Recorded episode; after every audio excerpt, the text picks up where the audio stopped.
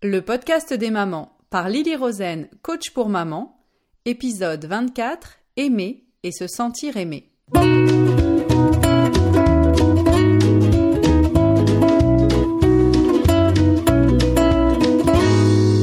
Le podcast des mamans, c'est pour tous ceux qui s'intéressent à la famille.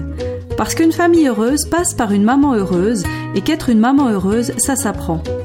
Parce qu'avoir des enfants vous donne envie d'être une personne encore meilleure et vous en apprend toujours plus sur vous-même, je vous propose de découvrir comment apprendre à construire le bonheur de votre famille. Bonjour à toutes, comment allez-vous aujourd'hui? Personnellement, j'ai eu un début de semaine un peu difficile. Enfin, plus précisément, ma fille a eu un début de semaine difficile car elle est tombée malade. Vous savez, à cause de tous ces changements de température que nous avons en ce moment en une seule journée, il fait froid le matin, alors je la couvre trop pour aller à l'école, et puis elle a certainement trop chaud dans la journée. Sans compter que le soir, elle a du mal à s'endormir à cause de la luminosité extérieure. Bref, elle est tombée malade. Et fort heureusement pour elle, elle se remet très vite sur pied, donc elle va très bien.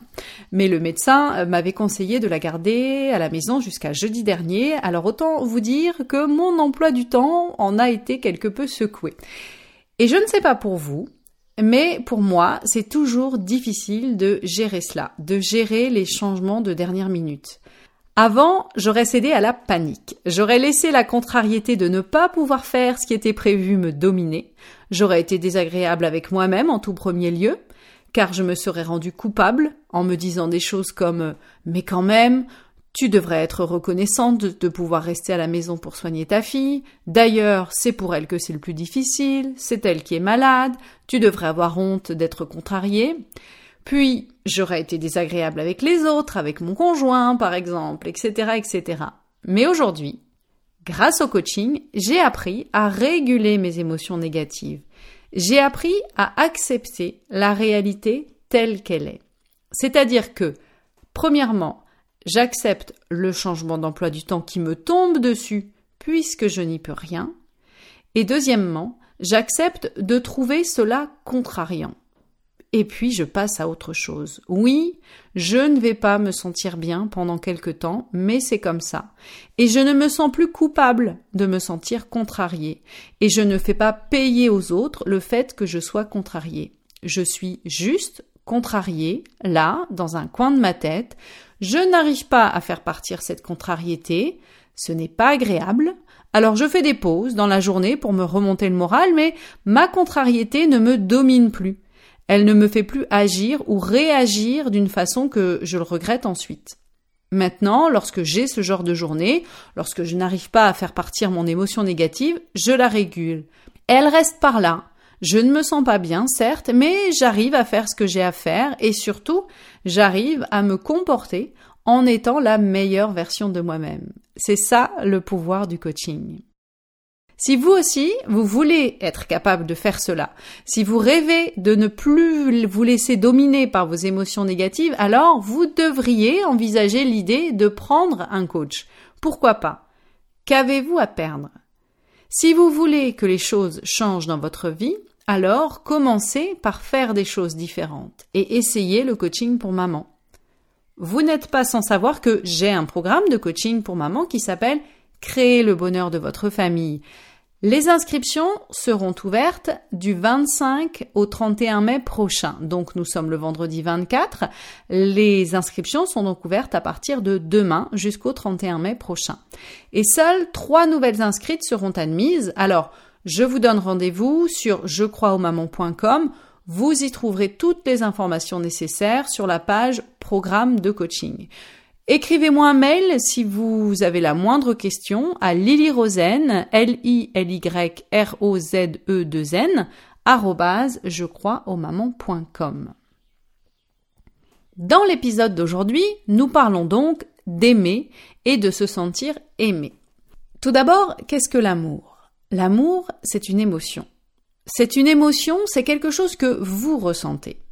Ce n'est pas quelque chose que quelqu'un d'autre peut vous faire ressentir, et ce n'est pas non plus quelque chose que vous pouvez faire ressentir à une autre personne. Et pourtant, nous avons tendance à penser le contraire. On se dit Je vais aimer cette personne et elle se sentira bien car elle ressentira l'amour que j'ai pour elle. Mais la vérité, c'est que vous pouvez décider d'aimer une personne, et si elle-même se sentira bien ou pas en sachant cela, relève de sa décision. Et à l'inverse, personne ne peut vous faire ressentir de l'amour. Vous êtes celle qui décidez de ce que vous voulez penser. Et c'est ce que vous pensez qui déterminera si vous ressentez de l'amour pour quelqu'un d'autre ou si vous ressentez l'amour de ce quelqu'un d'autre pour vous. Lorsque nous nous sentons aimés, c'est avant tout parce que nous avons une pensée en tête. Si je me dis que je ressens l'amour de quelqu'un d'autre pour moi, c'est parce que je me dis que je suis quelqu'un qu'on peut aimer, que je suis spécial et que cette personne voit cela en moi. Alors, je ressens de la joie, du bonheur, de la félicité car je pense que l'autre a de l'amour pour moi. Imaginez que vous êtes une jeune fille célibataire et que vous rencontrez deux types de garçons. Vous admirez l'un d'entre eux et l'autre, vous essayez de l'éviter car vous le trouvez bizarre. Si le premier vous aborde, s'il cherche à vous connaître, s'il vous propose un rendez-vous, s'il vous envoie des messages, etc., vous allez penser un certain nombre de choses comme peut-être euh, oh, il veut sortir avec moi, cela veut dire que je suis intéressante, que je suis séduisante, que je suis spéciale à ses yeux, et vous allez ressentir cette fameuse joie, ce bonheur, cette félicité. Et si le second garçon, celui que vous trouvez bizarre, fait exactement la même chose? S'il vous aborde, s'il cherche à vous connaître, s'il vous propose un rendez-vous, s'il vous envoie des messages, vous allez avoir d'autres types de pensées dans votre tête et ressentir un autre type d'émotion. Tout cela alors même que ces deux garçons ressentent tous les deux une forme d'amour, d'appréciation, d'attirance envers vous. Ce n'est donc pas ce qu'ils ressentent eux qui crée ce que vous ressentez vous, mais bien ce que vous en pensez. Nous allons dans cet épisode essayer de répondre à deux questions importantes. Comment faire pour être aimé ou pour être apprécié? Et la deuxième, comment aimer et ressentir de l'amour? Commençons par répondre à cette première question. Comment faire pour être aimé et pour être apprécié? Pourquoi d'ailleurs croyons-nous que nous avons besoin d'être aimés ou d'être appréciés Pourquoi ai-je besoin que les autres m'aiment et m'apprécient? Je pense que l'amour est une forme de validation des autres. De savoir que les autres nous aiment, cela déclenche en nous une pensée qui crée des émotions positives. Parce que nous avons besoin de la validation des autres, nous avons besoin de leur approbation et de leur amour parce que nous sommes des êtres de connexion. C'est un besoin humain de base de croire que les autres nous aiment et apprécient notre valeur. Mais la vraie question à se poser, c'est de savoir si vous recherchez l'appréciation des autres parce que vous avez du mal à vous apprécier vous-même. Et si c'est le cas, cela peut entacher vos relations avec les autres. Peut-être vos enfants ont-ils appris à l'école que nous avons tous un panier qui a besoin d'être rempli. Ce panier représente notre confiance en nous. Chaque enfant un panier. Et quand quelqu'un fait quelque chose pour cet enfant, ou lui dit quelque chose de gentil, alors son panier se remplit. Et à l'inverse, lorsque votre enfant fait quelque chose pour un autre enfant ou lui dit quelque chose de gentil, alors il remplit le panier de l'autre. Et si je suis tout à fait d'accord avec l'idée d'apprendre à nos enfants l'importance d'être gentils et agréables les uns avec les autres, je ne suis pas du tout d'accord avec cette idée que ce sont les autres qui remplissent notre panier. Nous sommes responsables de la façon dont nous remplissons notre panier, simplement en reconnaissant notre valeur. Nous sommes nés avec cette valeur et nous devons l'accepter, la reconnaître et l'apprécier. Et si quelqu'un arrive et me fait un compliment ou fait quelque chose de sympathique pour moi et que je décide de croire que c'est une preuve de plus de ma valeur, alors je rajoute cela à mon panier mais me reposer uniquement sur les autres ou sur ceux qui m'arrivent dans la vie pour remplir mon panier est néfaste. Un autre comportement néfaste, c'est celui de vouloir plaire à tout le monde, de vouloir faire en sorte que tout le monde vous apprécie. Ce type de comportement vous fait perdre votre authenticité. Car si vous voulez que tout le monde vous apprécie, il va falloir que vous vous comportiez différemment en fonction de chacune des personnes que vous rencontrez. Car les autres sont tous différents Et si vous essayez de vous adapter à chacun d'entre eux, vous perdez votre authenticité. Vous vous perdez. Et les gens qui vous aiment vraiment ne vous reconnaîtront plus. Peut-être vous êtes-vous déjà d'ailleurs perdu à force de vouloir vous adapter aux autres, à force de vouloir leur plaire. Savez-vous qui vous êtes vraiment? Passez du temps à essayer de vous connaître. Savez-vous ce que vous aimez? Savez-vous ce que vous n'aimez pas? De quoi avez-vous peur? Dans quel domaine êtes-vous doué? Quelles sont les choses qui sont importantes pour vous?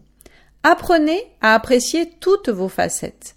Les facettes qui vous sont utiles, celles qui vous sont faciles à apprécier, et les facettes que vous voudriez changer, celles dont vous n'êtes pas très fier.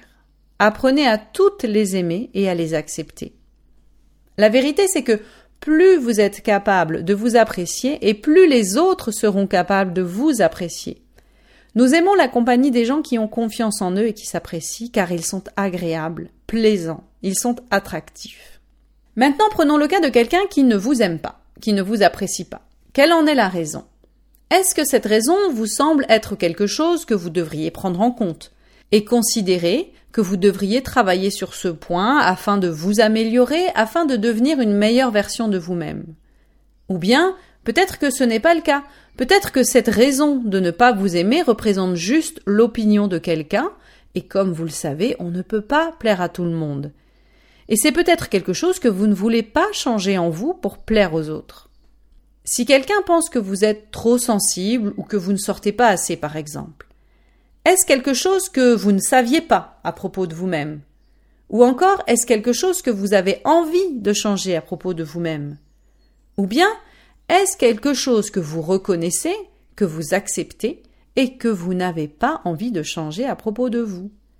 Et les autres ne sont pas obligés d'apprécier cela chez vous. Et cela ne veut rien dire à propos de votre propre valeur, ni à propos de leur propre valeur. Quand vous serez à l'aise avec l'idée que les autres ne peuvent pas tous vous apprécier, vous vous sentirez plus à l'aise dans vos baskets. Vous vous autoriserez à être vous-même. Elle ne m'apprécie pas, c'est comme ça.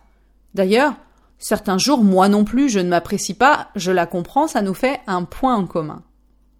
En fait, ce que les autres pensent de vous a plus à voir avec eux-mêmes qu'avec vous. Lorsque l'une d'entre vous me dit par exemple qu'elle aime mon podcast, cela me fait plaisir, bien sûr. Mais je suis capable de me rappeler que cela en dit plus sur cette personne que sur moi-même. Le fait que vous appréciez ce podcast en dit plus sur vous que sur moi. Mais que cela ne vous arrête pas à continuer de m'envoyer des messages. Hein. J'adore vos retours, j'adore échanger avec vous. Gardez en tête que vous ne pouvez pas plaire à tout le monde. Soyez la personne que vous voulez être. Soyez la meilleure version de vous-même. Ainsi vous serez capable d'apprécier toutes vos facettes et les autres en feront de même. Ainsi, vous n'aurez plus besoin d'être à la recherche de l'approbation des autres, à la recherche de leur validation. Au lieu de cela, vous pourrez être pleinement et sincèrement présente pour. Passons maintenant à la seconde question de cet épisode. Comment aimer et comment ressentir de l'amour? Rappelez-vous que quand vous aimez les autres, c'est quelque chose que vous ressentez en vous-même. C'est comme la colère d'ailleurs. Lorsque vous êtes vraiment en colère contre quelqu'un, vous pouvez ressentir cette colère alors que l'autre personne n'est même pas présente. Elle n'est pas témoin de votre colère. Vous êtes la seule victime de votre colère. Vous pouvez aussi bien détester quelqu'un, et c'est une émotion très très désagréable que de ressentir de la haine. Mais les autres ne vont pas ressentir ni votre haine ni votre colère. Ils vont peut-être ressentir des émotions négatives lorsqu'ils seront au courant de vos émotions à propos d'eux, mais ils ne ressentiront pas votre colère ou votre haine. C'est vous qui la ressentez, vous seulement. Et il en va de même avec l'amour. C'est vous qui ressentez l'amour que vous avez pour les autres. Lorsque vous aimez quelqu'un, est-ce que cela change votre comportement envers cette personne? Bien sûr que oui. Est-ce que cela change l'énergie que vous dégagez lorsque vous montrez de l'amour envers quelqu'un? Bien sûr que oui. Mais les autres ne ressentent pas votre amour. Parfois, nous nous empêchons d'aimer ou d'apprécier quelqu'un parce que cette personne, entre guillemets, ne le mérite pas. Et nous nous disons que si nous l'aimons, si nous l'apprécions, alors cela signifierait que nous approuvons son comportement. Mais laissez-moi vous dire que cela n'est pas vrai. Vous êtes celle qui ressentez cet amour. Alors pourquoi vous ôtez-vous la possibilité de ressentir cette émotion positive qu'est l'amour? Pourquoi choisissez-vous à la place d'avoir des pensées qui vous feront ressentir des émotions négatives et désagréables pour vous? Ce n'est pas aux autres que vous faites du mal, c'est à vous en tout premier lieu. C'est vous que vous privez de ressentir des émotions négatives. Si vous voulez ressentir plus d'amour envers les autres, et en particulier pour des personnes que vous avez des difficultés à apprécier, car oui, dans la vie, nous rencontrons des personnes que nous trouvons faciles à aimer, et d'autres personnes que nous trouvons plus difficiles à apprécier. Voici ce que je vous conseille de faire. Premièrement, apprenez à les connaître. Saisissez toutes les occasions d'apprendre à connaître les nouvelles personnes que vous rencontrez.